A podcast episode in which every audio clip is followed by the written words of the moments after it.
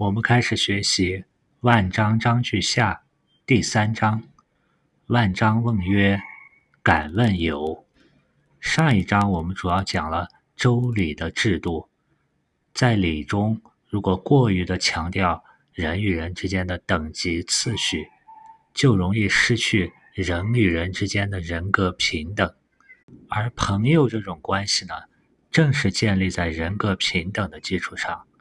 朋友可以是不同阶层、不同辈分、年纪之间，因此在对礼的把握、运用过程中，如何进行交友，经常会感到迷惑。万章这里就问：“请问交友的原则是什么呢？”由于在上一章刚刚讲完礼，万章这里用的是敢问，敢问带有一种自谦和尊重的姿态。对地位比自己高的人，也经常用敢问。万章这里是用弟子的身份在向老师孟子提问。有这个字在前面出现过，有的右下方又一次右的字形是一只手，它的左上方一横一撇是另一个人的一只手。有这个字就是两个人的两只手相互拉着，它还有一种。提携、帮助、扶持、支持的意味，在《礼记》中有记载：“同盟曰朋，同志曰友。”在一起学习的同学关系叫做朋，而志同道合、志趣相投的叫做友。古时候的朋，类似于现在的同学关系，或者从小一起长大的发小关系；而那时候的友呢？更类似于现在我们所说的知己好友。《论语》的子路篇中，曾子说：“君子以文会友，以友辅仁。”意思是，曾子认为君子应当以文学问来进行交流会友，借着朋友之间的交流和帮助，来增进自己自身的仁德。由此可见。先秦的时候，对友的要求是比较高的，不像现代刚认识几天，在酒桌上就称兄道弟，叫老哥、小兄弟，或者说我的哥们儿。孔子在《论语记事篇》第四章也说：“义者三友，是有直、有量、有多闻。”指的是正直的朋友、诚信的朋友、见闻广博的朋友，都是有益的三种朋友。损者三有：有偏僻，有善柔，有偏佞。损矣，是说三种有害的朋友呢，是逢迎谄媚的人，表面柔顺，内心奸诈的人，和花言巧语的人。这三种是有损的、有害的。孟子给万章解答交友之道。孟子曰：“不谢长，不谢贵，不谢。”兄弟而友，我们看“谢”这个字的繁体字，它左边提手旁是指的用胳膊、用手臂；右边的字形是中间一个大人用手臂夹住了两个小人，左右会意。一方面表示这是一种倚仗着自己比较高大就去挟持别人；另一方面，胳膊夹着东西又表示夹杂着私心。目的不纯的行为，不谢长呢，就可以理解为在交友之中不倚仗着自己年岁长；不谢贵呢，可以理解为不倚仗着自己尊贵。兄弟这两个字在前面出现的时候，我们说过，先秦时代的兄弟可以理解为泛泛之交的朋友；不谢兄弟而友，就可以理解为不倚仗着自己朋友的势力或者家里面人的势力。去与人交友，这样理解呢，是把主语当作年长的、尊贵的、有社会地位的人。我们也可以把主语理解为年龄小的，他夹杂着私心去结交那些年长的、社会地位低的，夹杂着私心去结交那些权贵。想要建立社会关系的人，去结交那些社会关系广的朋友。文句中没有设定固定主语的妙处。就可以把主语当做他，当做你，也可以当做我，来进行多角度的体味和扪心自问。孟子接着说：“有也者，有其德也，不可以有邪也。”这就是强调交友要重视其品德。这和我们刚才列举《论语》中孔子、曾子的态度也是一致的。在前面离楼下的第二十四章，孟子借子卓孺子的口也说过：“端人也，其取有必端。”这里的“端”就是正派、道德好。孟子这里是说有其德。德这个字我们介绍过，从字形上来看，“德”字右边是指人的心和人的眼都合于道，专心致志地行走在左边的路上。德也可以解释为德者得也，得到的德。德就是物质之所以成为那个物质所具备的特性。相对道来说，德是比较显化的东西。人们借助德呢来尊道，而通过道又可以明德。在“不可以有邪也”这句话中，以可以理解为用，有可以理解为拥有。不能使用和拥有什么呢？倚仗自己或者倚仗他人之心，以及夹杂着私心的邪念。接着举例子：孟献子，百胜之家也，犹有五人焉。孟献子是鲁国的贤大夫，有的记载说他是孟子的先祖，大概是孔子那个时期的人。在《大学》的第十二章中记载有孟献子的话。孟献子曰：“畜马胜，不察于鸡豚；伐兵之家，不畜牛羊。”这是说，当很富有的家家里都拥有马车的时候，你就不要再在市场上和那些卖鸡的、卖猪的去计较价格。古时候，大富大贵的人家有冰窖，是把冬天冻的冰拉到冰窖，供夏天使用。这样的伐兵之家。就不要再去做畜牛、畜羊这些小的畜牧业和百姓去争利。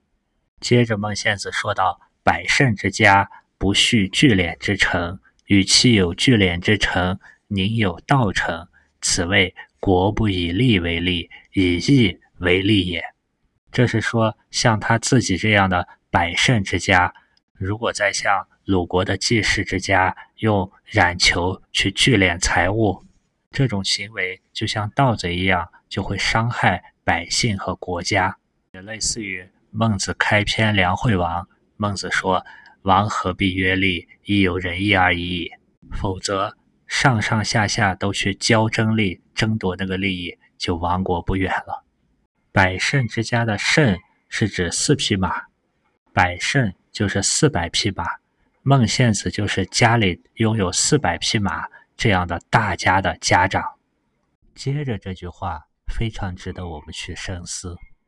他说：“乐正求，目众，其三人，则于望之矣。”本来孟子如果不说这句话，他从“有有五人焉”直接说“献子之于此五人者有也”，我们也不会知道。这五个人中，孟子只记得两个人的名字，剩下三个人孟子已经忘了。但孟子这里偏偏要把这件事说出来，为什么呢？首先，我们可以明确，孟子的记忆力是非常惊人的。从前面他与梁惠王呀、齐宣王这些大王的对话中就可以发现，孟子不可能去预设君王要问什么问题。而当君王问出问题以后，他能马上从大脑中调用出来与之相应的《诗经》或者《尚书》等等的例子，这证明孟子所能背诵的经典是相当多的，而且能随机恰当的引用出来。此外，孟子还直言，他能随口就说出来一些经典的比喻，比如说“五十步笑百步”“缘木求鱼”等等。如果我们一般的人拥有这样的大脑，对于五个人之中三个人名字记不起这件事，可能一闪念间就把后面一句话接上，就不会说出来“其三人，则于忘之矣”这句话。孟子肯这样说出来，首先是正心诚意已经成为他的一种本能，就如同孔子在《论语为政》中对子路说：“子曰：‘由回汝知之乎？知之为知之，不知为不知，是智也。’”这种把自己不知道、忘记的事情真诚地表达出来，反而是一种大智慧。为什么这样说呢？如果把它隐藏起来，实际上是暗藏着一点点机心，想掩盖自己那个不完美。而今天用一点点机心，明天又用更多的一点点机心，慢慢的，这个正心诚意也就没有了。好，我们接着看。献子之于此五人者有也，无献子之家者也。无献子之家者也的主语可以理解为是孟献子，他不倚仗自己是百胜之家。此五人者亦有献子之家，则不与之有矣。就是说，这五个人也不把孟献子的百世之家的家世放在心上，这是一种。孟献子忘了他的势力、家世背景，而五个人呢，也忘了孟献子的家世背景。如果这五个人有献子之家，处处把孟献子看成百世之家的人，则会反而被孟献子所轻贱。他们相互之间就是一种不考虑身份地位，而看作相互之间是人格平等的进行交往。断句的时候，我们也可以把“无献子之家者，此五人者”连起来，看成是这五个人不当做孟献子是有百世之家的家世。后面亦有献子之家，则不与之有也，连起来看成如果孟献子自视为百世之家的家长，也不会与这五个人去交友。接着他又举了国君的例子，非为。百世之家为然也，虽小国之君亦有之。不光是百世之家这样做，不考虑自己的身份地位，即使是小国的君主，也有这样，如孟献子一样，不倚仗自己的身世权力。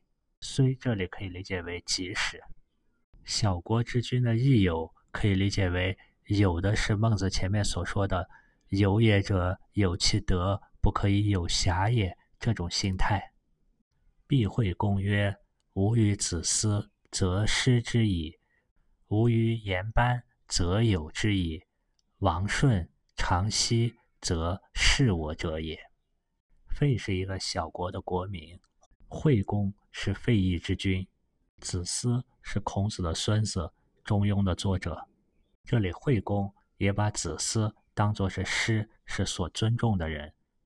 把颜班当作是友所敬重的人，而王顺、场息是所使的人，侍奉他的人。接着举例：非为小国之君为然也，虽大国之君亦有之。非为的非可以理解为背离、违背；心字旁的为呢，可以理解为一心一意、专心。这两个字结合起来，可以解读为。不单是，不是只有小国的君王这样做，即使大国的君王也有这样做的。晋平公与害唐也，入云则入，坐云则坐，食云则食，虽蔬食菜羹，未尝不饱，盖不敢不饱也。晋平公是春秋时候晋国的国君。害唐是那个时候晋国隐居于世的贤者。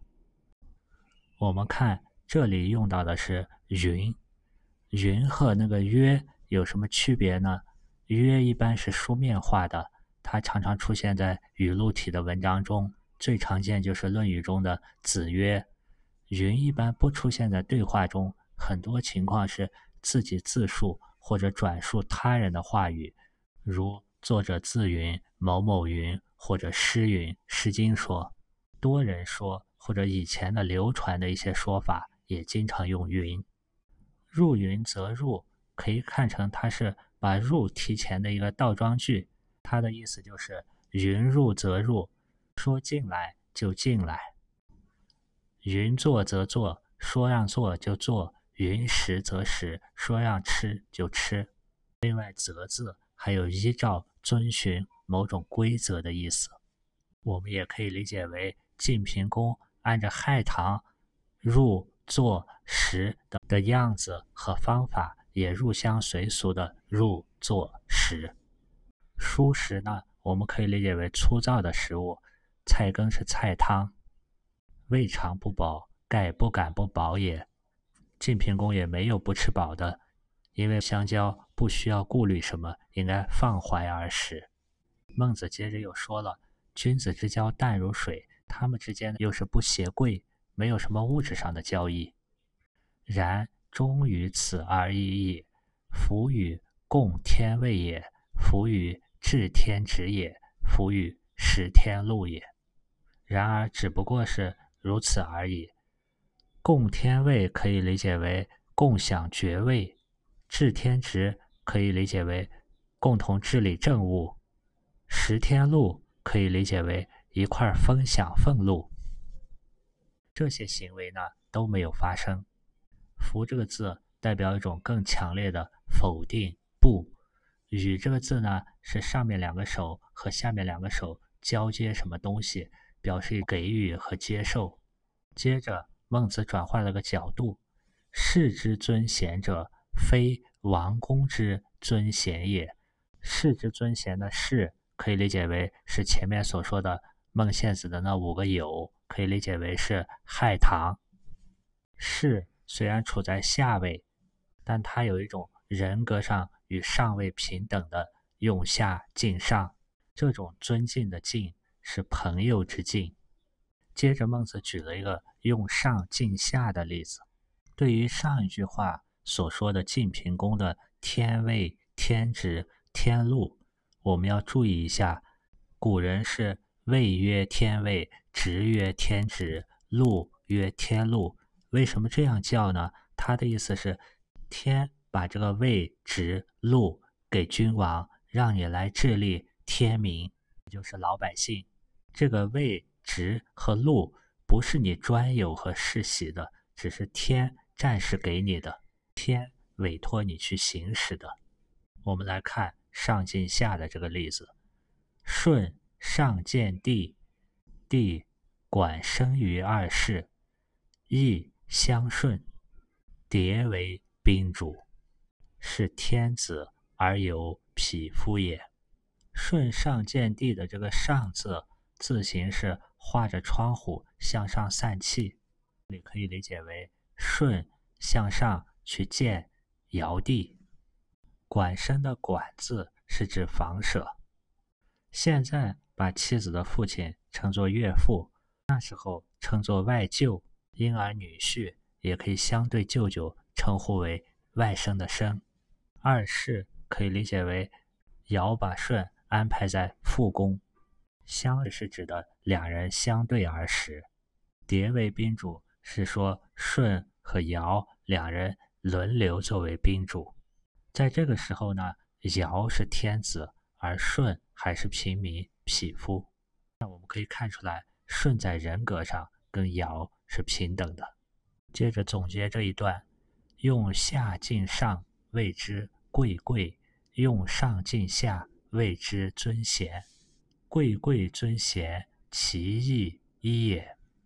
这里贵贵连着出现了两个贵，我们可以把前一个贵。当做是贵的一个动词性的功用，后一个贵呢，当做是贵的一个名词性的功用。贵有贵重、宝贵、尊贵的意思。地位低的尊重地位高的，叫做贵其贵，尊重其贵或者尊重贵人。这个在当时社会上比较普遍。地位高的人尊重地位低的，叫做尊重贤人。这样的上位者。相对还是比较少的。相对来说，地位低的用下敬上来贵贵比较容易做到；反而言之，地位高的用上敬下这种尊贤比较难做到。因此，孟子在这里把两者并列来说：尊贤对于整个社会道德风气的提高非常重要。只有大量的处在社会的上位者、高层的人，他去尊贤，才能让贤者居于高位，脱颖而出，去播其善，从而使民得而治之。在《中庸》中，哀公问政，孔子也强调尊贤。他说：“仁者，仁也，亲亲为大。”字面的意思就是仁就是爱人，亲爱家人族人就是最大的人。义者，宜也，尊贤为大。而仁义的义呢，就是要做事符合时宜。这里的义者，宜也，宜就是做事适宜的那个宜。在义里面呢，尊重贤人又是最大的。亲亲之杀，尊贤之等，理所生也。这种爱家人族人分出的亲疏远近，以及尊重贤人分出的等级，也就是礼的要求。礼就从其中而生。现代社会有一些评价说，封建社会对个人的独立人格尊重不够，只注重整体，忽视个体。这些现象很多是由秦朝以后两千多年的封建专制统治造成的。我们来看这些先秦经典，就会发现贵贵和尊贤体现了尊重他人的一种人文精神。也就是说，尊重每一个人及每一个人的生命都有同样的价值。对个体来说，由内开始修养自己，让自己成为一个可尊重的人，使自己内在从人性向善到择善而固执，如同《礼记·中庸》所说。成之者，择善而固执之者也。德善可以理解为牢牢地秉持住自己坚持的理想志向，向善不动摇。像《大学》所说：“由明德，发现善，到最后止于至善。”而这样的君子贤人，必然有他自己独特的精神，有他独立的人格，否则也不能称之为君子贤人。最后，孟子说。贵贵尊贤，其义一也，很难有上下地位绝对相等的，因此必然会出现贵贵和尊贤的情形。孟子所说的“其义也”，我们可以理解为它本质上是一样的，因为无论是贵贵还是尊贤，都是做事的事宜而已。如果结合上一句，贵贵和尊贤。不论是由下敬上，还是用上敬下，都有一个“敬”字。这个“敬”是一致的。尊敬的“敬”和恭敬的“恭”，我们在前面的学习中分析过。敬主要偏向对外的事，恭敬的“恭”呢，主要偏向于内心内在的“恭”。在《论语》里，孔子说郑国的子产说：“子产是有君子之道四焉。”其行己也恭，他在待人处事的行为的时候，己也恭，自己的内在是很恭敬庄重的；而他在做事的时候呢，其事上也敬。子产在做事侍奉国君的时候呢，又很严肃认真。这样的人呢，其养民也惠，其使民也义。论语中还有子曰：“事君敬其事而后其实。”樊迟问仁的时候，子曰：“居处恭，执事敬，与人忠，随之以礼，不可弃也。”从这里看出来，敬和外在的事情都是联系在一起的，而恭呢，是和己和居的时候和自身内在联系在一起的。做到敬事，实际上非常不容易。子路曾经问什么是君子，孔子就说：“修己以敬。”修养到对人对事都能做到敬，就是君子的表现。通过这一章学习，我们可以看出来，不仅仅是分亲疏远近、三六九等是礼，朋友之间相交用敬的态度来尊贤贵贵也是礼。那么在人的社会关系中，除了亲人之间、朋友之间，还有很多是工作关系、上下级关系。泛泛之交，这些关系相处又要秉持着什么原则呢？这就是下一章的内容。万章问：交际核心也。孟子说要秉持着内心的那个恭，恭敬的恭。最后说一下，在学习孟子过程中，可能对繁体字每一个字的内涵和它的外延、它的功用的把握是非常重要的。因为放眼望去，只有近一百年的文学作品是用简体字白话文写的。我们要想看一百年以前的作品，它都是以繁体字文言文去写的。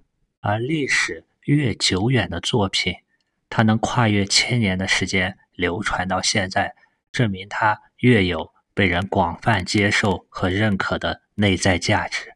换而言之，它就是最有价值、最值得去领会阅读的东西，而我们要想深入的领会它，就需要去阅读繁体字的原文，就如同一首首很美的古代诗词或者一篇古代的散文作品，我们肯定是读它的原文，体验到的东西更多，而不是读它用白话文翻译过来的简体字的现代文本。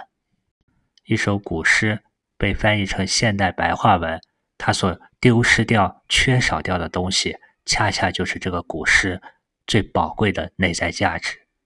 因此，还是建议大家在学习孟子的时候，去买一本繁体字的原文。这样，在学习过程中，最主要的一个功课就是认字，把握好了每一个繁体字的内涵，也就是它的体和用，这样。这个字以后，无论你是在孔孟老庄，还是十三经、三藏十二部，还是道藏经中，就都能知道这个字的含义，你就可以自由的在这些经典的宝库中有所收获。好了，这一章的内容就是这样。